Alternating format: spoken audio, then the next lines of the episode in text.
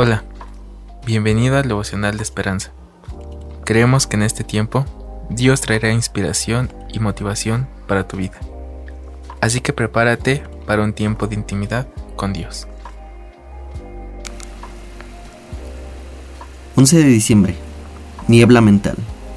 Yo deshice como niebla tus pecados. Verso 22. Una mañana fui a una laguna cerca de mi casa me senté sobre un bote volcado, pensando y observando cómo un suave viento perseguía una capa de neblina en la superficie del agua. Espirales de niebla giraban y se desplazaban, y mini tornados subían y luego se dispersaban. Poco después, los rayos del sol atravesaron las nubes y la niebla se dispersó. Esta escena me confortó, porque la asocié con un versículo que acababa de leer.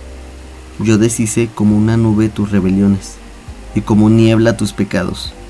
Visité aquel lugar esperando olvidar unos pensamientos malos que me habían preocupado durante días. Aunque los confesaba, empezaba a preguntarme si Dios me perdonaría cuando repitiera el mismo pecado. Esa mañana supe que la respuesta era sí. Como relata Isaías, Dios mostró su gracia al pueblo de Israel cuando luchaba con su constante problema de adorar ídolos y lo invitó a regresar a él diciendo, acuérdate de estas cosas, yo te formé, siervo mío tú eres.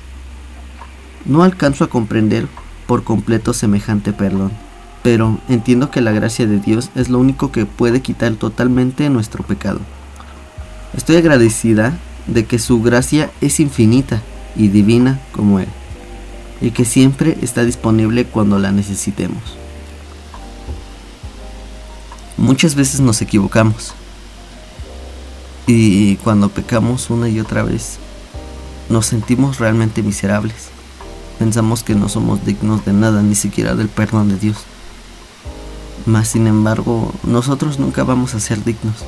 La Biblia nos enseña que todo lo que nos es dado es por pura gracia de Dios nosotros no tenemos nada que ver en esto. Simplemente hay que pedir perdón con nuestro corazón arrepentido y agradecerle a Dios porque Él es maravilloso y su amor es infinito y a pesar de que lo arruinamos una y otra vez, Él nos perdona. Padre, te doy gracias porque a pesar de que me equivoco, tú me ayudas y me cuidas, me ofreces tu perdón y porque me das un nuevo camino en el cual yo debo de seguir. Te pido que me ayudes en que en todo momento yo tenga presente que tú eres maravilloso y nunca quedarme con ese sentimiento de ser miserable. Ayúdame a confiar en ti y realmente aceptar por completo todo tu amor. En el nombre de Cristo Jesús. Amén.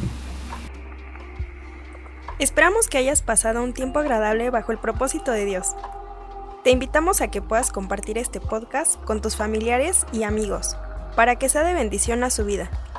Puedes seguirnos en Facebook, Instagram y YouTube como Esperanza.